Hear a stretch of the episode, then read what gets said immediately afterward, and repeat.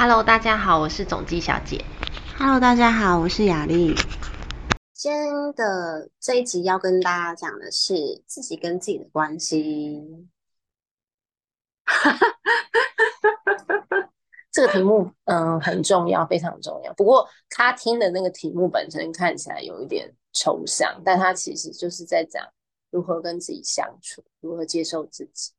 然后，当如果你跟你自己的关系不是那么好的时候，通常是还蛮痛苦的？跟自己跟自己关系不好，你跟别人关系其实也不会好。嗯，怎么有点呛人的感觉？但是这个这个我就是有切身的经验，怎么办？我觉得，嗯，录这个 party 是根本就是有点是自挖自己的所有的黑历史跟心路历程的血泪史的开始。嗯，我越来越这么觉得，因为每次要讲什么主题的时候，都会先讲自己的经验分享，然后就有一种自己在挖自己新黑黑历史的感觉。可是我觉得这也蛮棒，因为就是很像一次一次又一次的再去看见自己的人生跑马灯，然后一次一次的面对。对，然后也希望借由自己的故事，可以去帮助到其他人，可以去有一些醒思，因为毕竟看别人故事总是看得比自己清楚嘛。嗯，像我以前小时候就是很在意自己跟别人的关系，然后就是很在意家人啊、朋友啊、然后老师啊或是什么的，然后这样子的很在意的数十年之后，发现自己就是没有那么开心，然后才发现说，哦，原来哦自己跟自己的关系是最重要，就是你有没有在意自己的感觉啊？你有没有在意自己的感受啊？你有没有在意自己的想法，或者是当别人就是你要做一件事情的时候，呃，我们都是比较习惯是去听大人的想法或者是朋友的想法，但是通常好像比较没有那么多的机会是先听到自己的想法。那这也涉及到是说，嗯，你这个人是不是从小呃比较听话？那有可能是你从小是比较叛逆的，也有可能，但是都会一体两面，就是如果我们比较长时间是呃违背自己的心意的时候，呃，照理论跟实践来看的话，通常都会蛮痛。只是有没有发现这件事情？现在讲比较理论，那实物的东西加个压力。是是，哎、我一直很，我一直觉得很佩服你，就是你，就是你可以一直很听别人的话，然后活好几年，这点我真的做不到。对啊，以前会觉得那是一种爱吧，就是他们对你，还是你爱他？对啊，这种是一个很棒的爱，就是呃，你要什么事情啊，听别人想法，别人就会就跟你互动啊，然后这种感觉就是有来有往，非常好，就是会觉得这是一种爱的循环。那以前会觉得友情、爱情、亲情是最重，是世界上最重要的，怎么有可能有人不在意别人的想法，不在意别人跟别人关系？怎么可能？对，以前如果要排你们自己心目中的那个叫什么最在意的三件事，就是友情、爱情、亲情，是不是很荒谬？你知道，其实其实我我刚开始就是刚开始认识总机小姐的时候，其实总机小姐让我很压抑。哦，真的，因为对我来说，我我跟总机小姐完全是相反个性的人。我觉得，嗯，就是就是我不是一个这么听话的人，所以当我知道她就是这么听话的时候，我一直觉得很突破我的三观。因为因为我的周围一直以来也不是一个周围的人，也都不是太听话的人，也都是比较有自己主见想法的。虽然可能没有我这么强，可是也都是有主见想法的人。所以当我刚开始认识总机小姐的时候，其实真的是突破我的三观。我有点惊讶，就是天哪，原来有人就是为什么会是，就怎么会有这样子的状况呢？因为总机小姐，我本人 就是因为。我的人生就比较顺遂啊，不像那个、嗯、那个雅丽，就是比较怎么说，就是比较辛苦一点。我就是我们原生家庭的背景，对我们两个原生家庭的背景一样。因为我从小到大就是，比如说我看到别人就是比如说班长好了，他就是长得漂漂亮亮，然后成绩很好，他就会得到老师的关注。那我就会觉得好，那我我就要跟他一样，我就要漂漂亮亮，然后我只要努力念书，就会跟那个班长一样，就是得到老师的关心。所以我就会很想要，我会觉得哎这样是对的，然后我就会很努力的往这个目标前进，然后我就得到了，然后就这样，我就觉得听话这件事情实在太美好了，我就可以得到好多人跟我说我很棒。所以我跟你讲，我我觉得我从小到大跟别人关系其实一直都蛮好的，可是那种关系就有点像是你是。去，比如说你是去符合啊老师的期望成绩啊，或是你去符合这社社会期望长得漂漂亮亮，或是你去符合社会期望，就是你是一个好相处的人，然后你就会得到那些人的认同。那其实也得到蛮多的。那后来才发现说，自己也因为一些提醒吧，嗯，因为毕竟总机小姐本人也是一个需要被提醒，嗯，不然也不会再录 podcast 的，对，就是。就是被提，这也跟大家讲，就是被提醒，意思是说，我们我跟雅丽都是需要当智商老师的，所以我们才需要，也不能说当智商老师，就是有一点点任务啦，对不对？所以呃，被提醒就是可能身体出状况啊，才发现说，哦，原来我们都忽略了跟自己的关系，嗯，所以我们才会，我在三十岁的时候才有个契机，说因为身体出状况，才要需要去面对自己跟自己的关系，不然就是会居居的那种。嗯，就是观众，你们知道什么叫拒绝吗？就是会死掉。对，那这有机会再跟大家分享为什么我说我们如果不面对跟自己的关系的话会死掉。就是其实，哦，对，所以我我后来才发现说，哦，我原来我如果一辈子都顺风顺水的话是不行的。就是原来这个体验的本身，它其实是要告诉我说，哦，虽然。努力得到别人的认同是一件好的事情，但是没有得到自己的认同的话，那个那个是会很不快乐的啦。应该说，其实你的心里都会知道说，呃，虽然你成为每分每秒都成为别人心目中那个好的那个人，但是你的心里并不是那么的开心。所以后来我就有开始面对这件事情。那这件事情刚开始其实不是那么的习惯。因为就没有好棒棒可以听了，因为你做什么事情就可能需要有一点自己的想法，就是拒绝别人的事情，就是不是那么的习惯。所以，在这个从与别人关系到跟自己的关系这件事情，我就做了很大的努力。所以到现在就是其实蛮快乐的，对。所以这是一个过程。对，嗯，对，我们今天在在录这个，对。开始，我们，因为我们本来是说，哦，这个是下一节的题目啦。对，我们下一节要录的是，就是摆脱痛苦从何开始。然后我们两个人就想说，怎么办？我们对我现在没有觉得痛苦。然后，然后总机小姐也说，对啊，我也没有觉得痛苦，怎么办？然后，所以我们就想说，好吧，那不然我们先想一个我们比较近一点的主题好了。所以就有了这一集自己跟自己的关系。嗯，我刚刚听你讲，我突然想到，我要分享一个。那个濒死濒濒死经验，对濒死经验，哦，我濒死经验其实蛮多次的。哇，我要讲一个离这一次比较近的一次，好了，就是离这一次比较近的一次是车祸哦。然后那一次的车祸就是有点小严重，就是其实当时那台车本来会坠下海底的，就是在那个淡水某个桥上，哎，我忘了关渡桥还是什么桥，我忘了那个桥是什么桥，反正那个桥旁边下去就是河。河淡水河的那种，然后那时候车子就是有还有翻转的那种哦，嗯，翻转就是真的是差一点就会车子就会滚下去的，然后什么玻璃挡风玻璃安全线还有开哦，然后玻璃都碎掉那种，然后那时候我是真的真的是差点就会死的，然后那时候车子当车子在转的时候。就是我，我想说，完了，我今天我就要死了。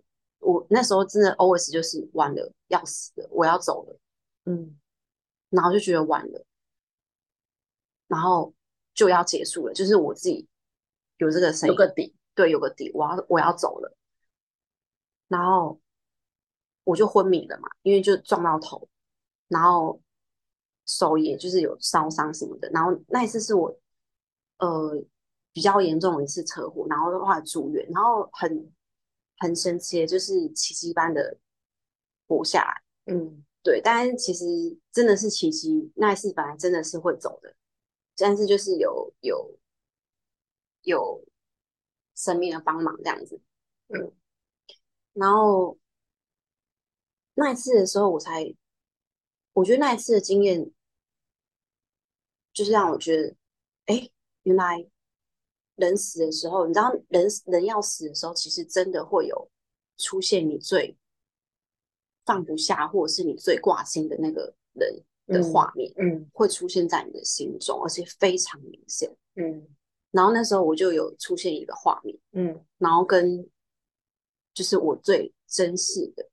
嗯对，然后我才知道，我才发现说，天哪！人死亡的时候，其实，因为其实我之前也有几次濒死的经验，可是都有出现过一些画面，可是那一次跟之前的不一样，之前出现的可能是我放不下的，或者是一些人生跑马灯，确实会有人生跑马灯。可是最近的那一次车祸出现，是我最珍珍视的的那个人，然后其他根本就不重要。嗯可是当时的那个时候的我，一直在追逐的是其他的东西，然后一直到那一次快死掉的时候，我才知道说，天哪，原来我最珍视的是这个人。嗯。对，然后包括之前每一次濒死的时候，跑马灯都会一直都会出嗯。现一些事情，让人觉得遗憾，嗯。或者是对不起自己的心，就是为什么我还有机会，我还有我还活着的时候，我不好好去去做我心里会无憾的事情，为什么我要去做会让自己有遗憾、没有意义的事情呢？对，这就是我我我要跟大家讲这些濒死的经验，主要是跟大家讲说，哎，其实我们人死的时候，真的会因为你生前的一些事情，然后你会有遗憾，然后你真的会死不瞑目，或者是死有遗憾，这是真的。嗯对哎，我也不是故意要把把这个节目换代那么严肃，但是真的，我主要是想要跟大家分享说，其实就我们还活着的时候，真的要你真的要去问你自己的心，就是你什么事情做了或不做，你什么事情不做，你心里真的会有遗憾，或者是你会觉得对不起，对不起。我觉得对不起别人跟对不起自己，我觉得比较严重的是对不起自己的心。嗯对，其实又回到我们的主题，自己跟自己的关系。就像我们平常日常生活中很常说的谎，就是我没事，没关系，我自己静静就好，诸如此类的小谎言。可是其实，其实通常我们这样说之后，哦，人家因为你说我没事，哦，没呃不用管我，我自己静静就好，人家可能或许真的离开让你自己静静，可是你的那个静静，你真的有好好面对你自己的心理活动吗？你真的有好好面对自己的心理状态？我觉得其实大多数人其实并没有，因为其实现在大多数人比较重视表象的东西，比较少人会去重视自己心里的东西。可是我们的痛苦、不快乐的来源都是来自于心里面。嗯啊，你心里面不快乐，你再怎么去找朋友去唱歌，你再怎么去购物，你再怎么去旅游，你再怎么靠物质的生活，那也只是表象暂时的快乐，你心里心里的根源你还是不快乐啊。嗯就是要看大家对于快乐这件事情是有没有发现，就是说，嗯，可能有的人是像雅丽讲的，就是会去做一些表象的事情，或是你有可能现在很安逸，或者是没什么大事，但是其实一般人是可以，应该是多少会知道说自己其实是真不真心的开心，那也是我们去想要跟大家讲的，你跟你自己的关系，就是。你自己你自己跟你自己的心，就是应该说你的心情吧，或者说你呃你的日常生活是不是大部分都是呃开心的或者是满足的？那如果当你会有比较长频率或高频率的状况，大部分的时间是不快乐的，或者是很茫然的，或者是其实不知道该怎么办的时候，其实我会觉得那反而是一个机会啦，就是说。你得要好好面对你自己，就是像雅丽哥，可能是他出车祸的时候，发现他自己其实是很在意某个人。那我可能是哦，我很喜欢跟别人在一起很久，才发现说我其实不快乐，我要跟我自己多认识。所以你可能跟我跟雅丽有一些类似，或是你有可能是另外一个面向的。但我觉得，如果你听到我们的 podcast，或许你也可以开始想一下，你是哪一些方面的。那如果说你跟你自己的关系可以先开始去探索的话，那我觉得会是一个很棒的开始，因为痛苦它不一定是不好的，它反而是一种很好的提醒。因为你没有痛苦，你怎么知道其实你？因为痛苦的反义就是你想要快乐，你才会痛苦。那你表示你心里面一定会有一个地方是在跟你说：“哎，我想要往别的方向去。”那如果你现在的痛苦值是比较高的，或是你跟你自己的关系没有那么好，或是你觉得遇到一些事情没有那么顺利，那或许就是你该要问问是跟你自己的关系出了什么问题。那或如果你找不到答案的话，你也可以留言给我们，或许或是来找我们咨询，我们或许也可以给你们一些方向，这样子。对，情绪情绪其实是是个提醒，不管你的情绪是哪一种情绪，就是个提醒。因为就像我们面对陌生人，我们不会无缘故对陌生人有情绪啊。嗯，所以没事的话就不会有情绪嘛，有事才会有情绪嘛。所以情绪真的是一个提醒。当你出现情绪的时候，拜托，请给自己一点时间，就是回到家书写一下。哎，我今天为什么我为什么生气？然后写下来。然后，呃，我为什么生气？写下来。然后发生什么事？第二个问题，发生什么事？嗯，谁说了什么？我说了什么？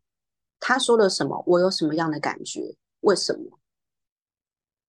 就是去把它写下来，打破砂锅问到底，去写下来，然后等你写写完之后再去分析，这这整个事件哪里是责任归属是怎么样的？真的是我应该生气吗？还是其实是我自己无理了？我觉得这个是一个很好的，透过书写可以很好去。呃，分辨厘清责任归属的问题，像比如说举个例子好了，嗯，那个小美她常常都停在下班都回家停在她家楼下，然后有一天她家楼下车位都满了，所以他只好去别栋的社区停楼下的停车格，然后别栋的社区的住户就觉得，哎，你又不是住这，你怎么可以停这？然后两个人就有一些口角，不太开心，就发生了一个事件嘛。可是其实责任归属下来。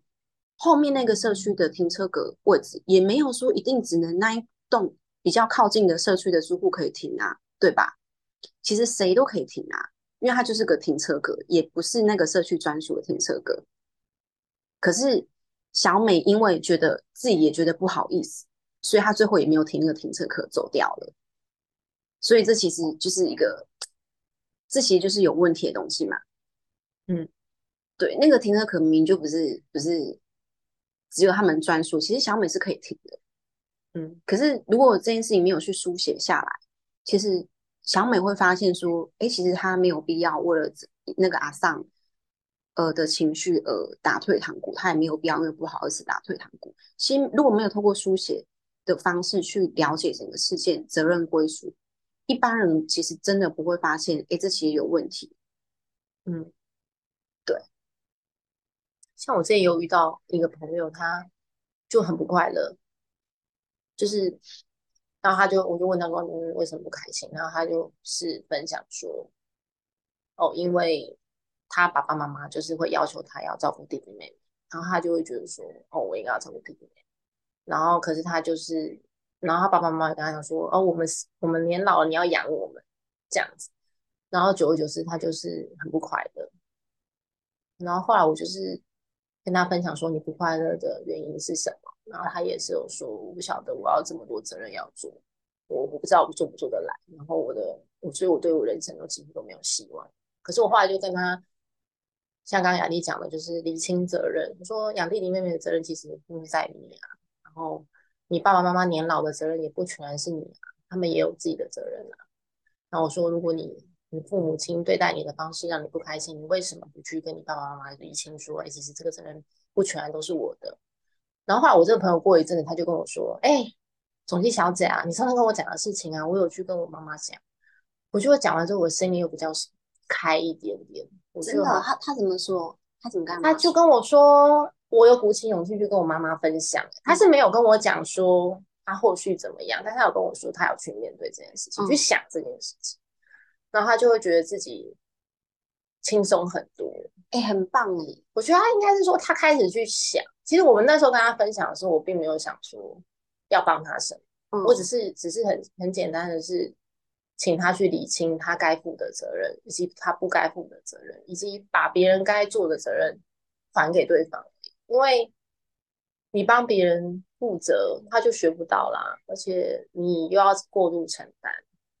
那你如果过度承担，你跟你自己的关系当然不会好啊，因为你心里面本来就只有一份属于你自己的责任，你跑去负担了别人的责任，你你心里面怎么会开心？这就不符合逻辑啊！其实我们。做慈善工作的目的也不是帮助大家多么的厉害，其实有些事情你只是需要去厘清人跟人之间的责任归属，有些是你的，有些不是你的。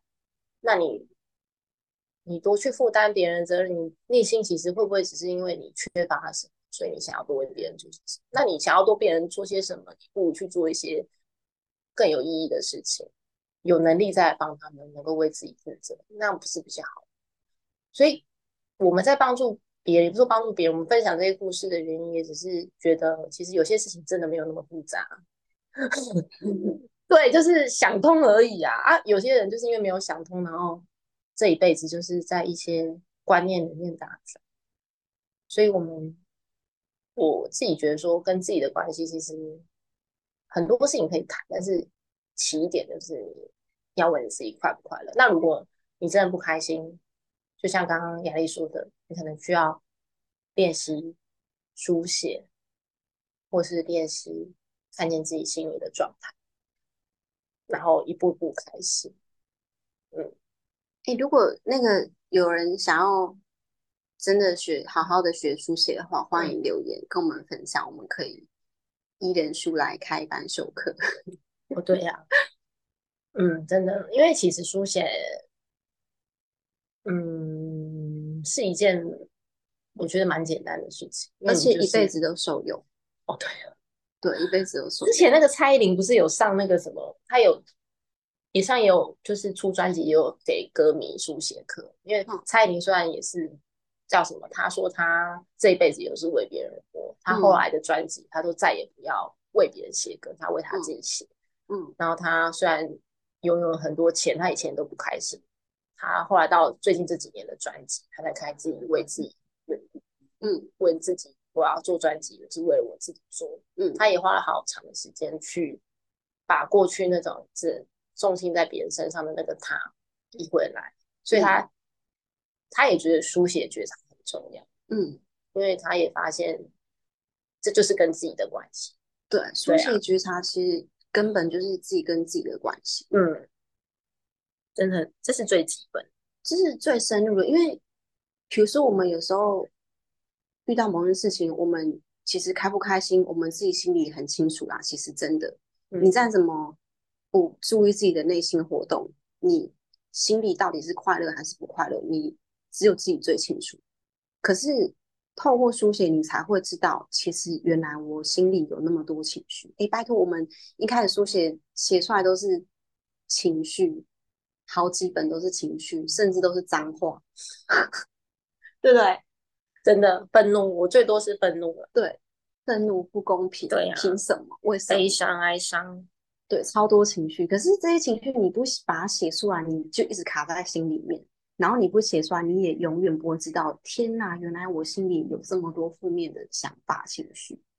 嗯，那些情绪的本质就是你有期望。那大家透过去了解自己的期望值，也更认识自己，然后去协助大家看见这个期待，它是不是真的对你有帮助？那如果没有帮助，其实我们也不需要一直抓这些期望，或许你也可以放下它，或者是调整它，或者是呃修正成你自己更好的期望之类的。就像有的人他呃，比如说一直想要追求爱情，但是一直遇不到对的，对不对？嗯，那你有可能。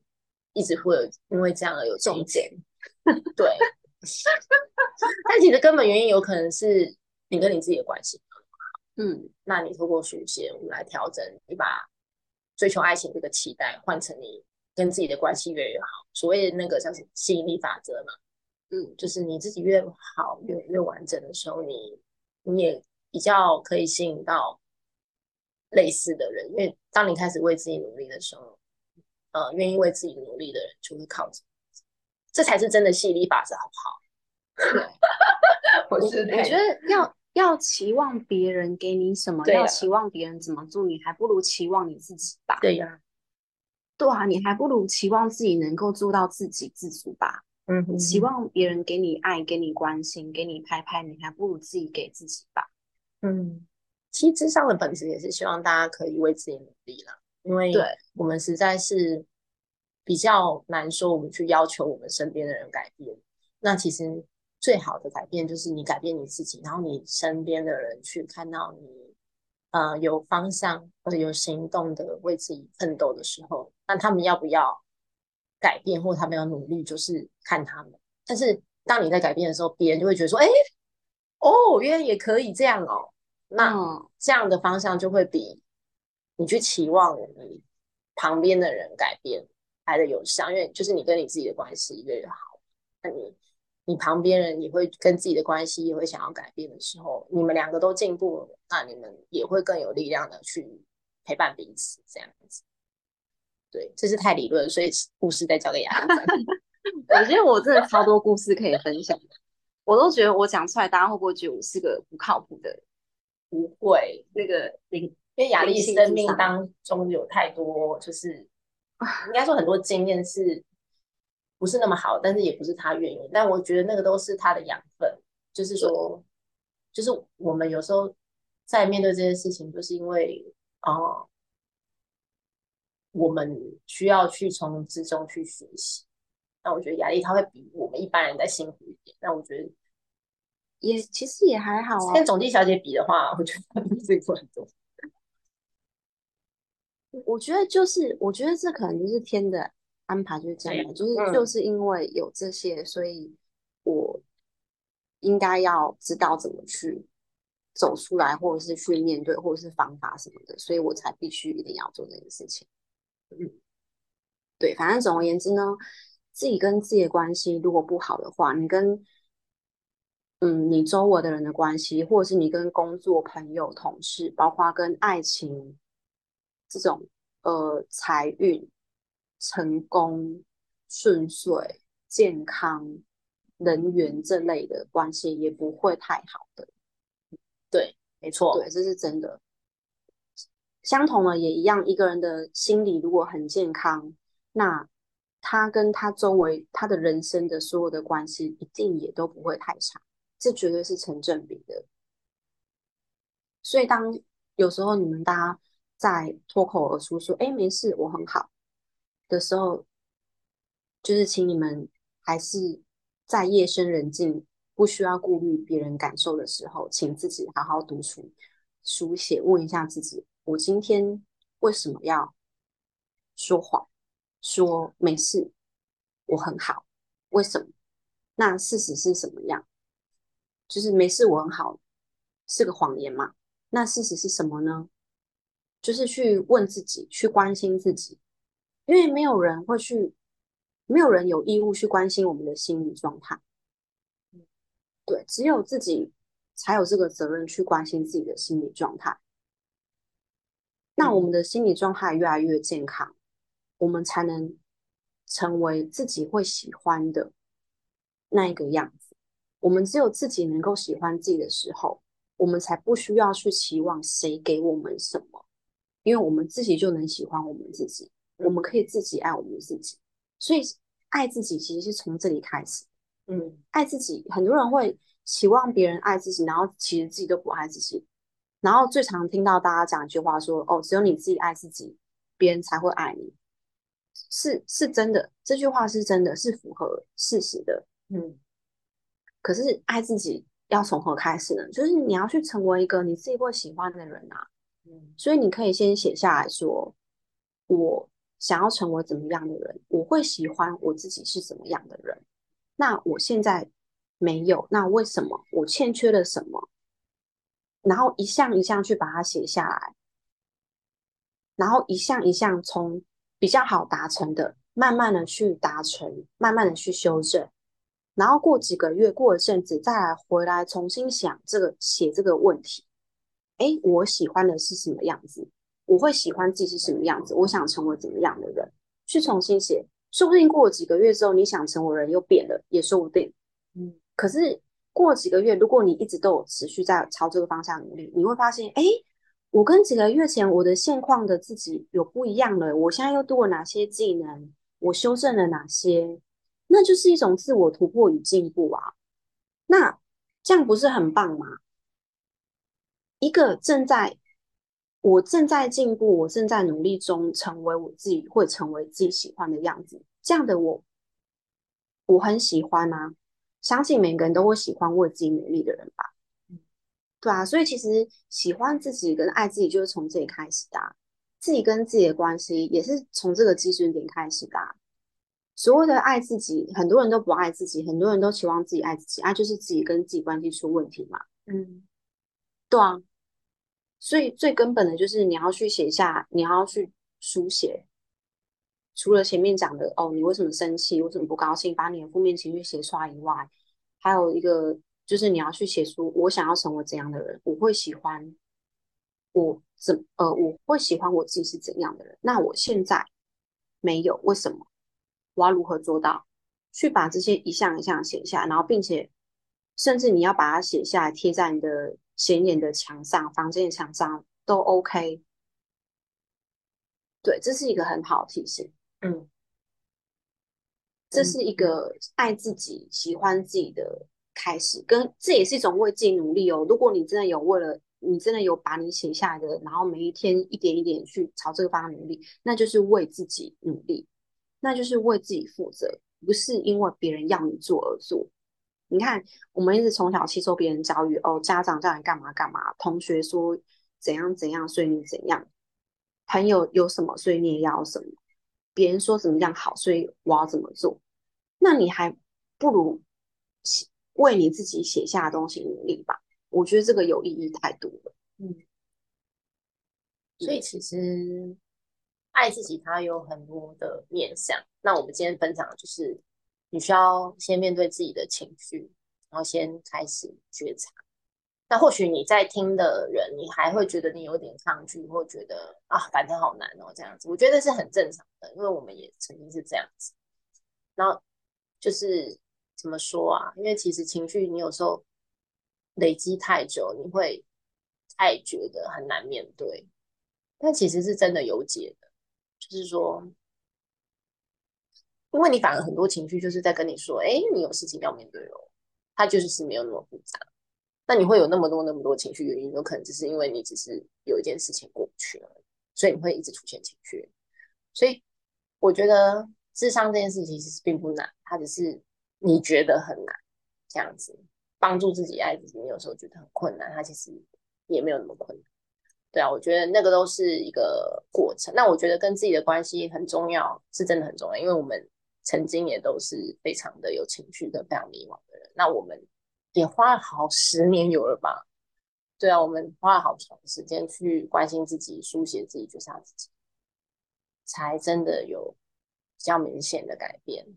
哎，我跟大家分享一个释放情绪的好方法，就是以前我情绪非常的失控，就是充满负面情绪的时候，嗯，有一个方法就是你去玩那个投币的那个打打地鼠。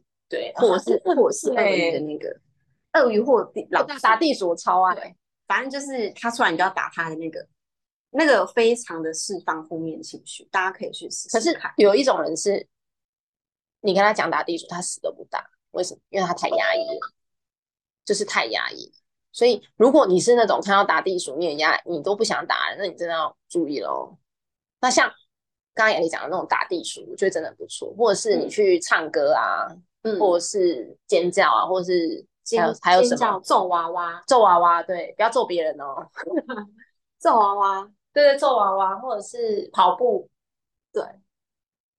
对，然后还有还有什么狮子，对，跟着捏那个就是。有一种纸捏了会啪啪啪。哦，对对对，啊，那个泡泡纸嘛，对就是你买那个虾皮的东西会有那个泡泡纸，也是很不错。对，可是我觉得最最一呃不用最节省的方法就是跑步或是对对对快走，跳绳啊，还有什么？对，就把负面情绪释放出最近有。流行那什么快慢跑，对，嗯，甚至如果你你会想要，如果你没有什么经济的考量的话，甚至你可以去健身跳玩跳床，哦对，跳床非常的释放负面情负面能量，嗯，但是真的是蛮累的。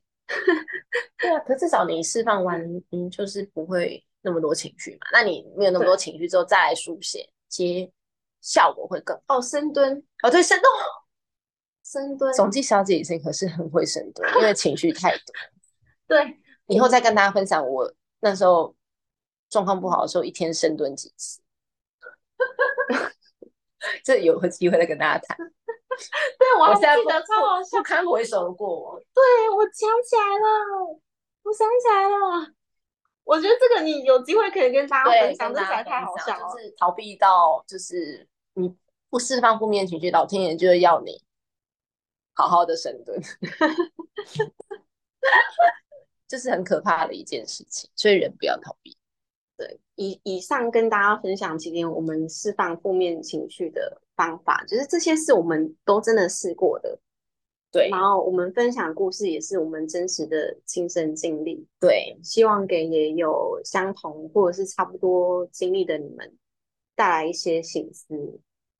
对呀、纯分享啊，大家也不用有压力。就是如果你真的对你有帮助，你就吸收啊；如果觉得太沉重，你就当做是听过就好。对，就就是听听左耳进右耳出，对对对对，不要有压力，因为目标不是让大家有压力的。对，就是轻松轻松。OK，那今天节目就到这边喽，谢谢大家的收听，拜拜。拜拜。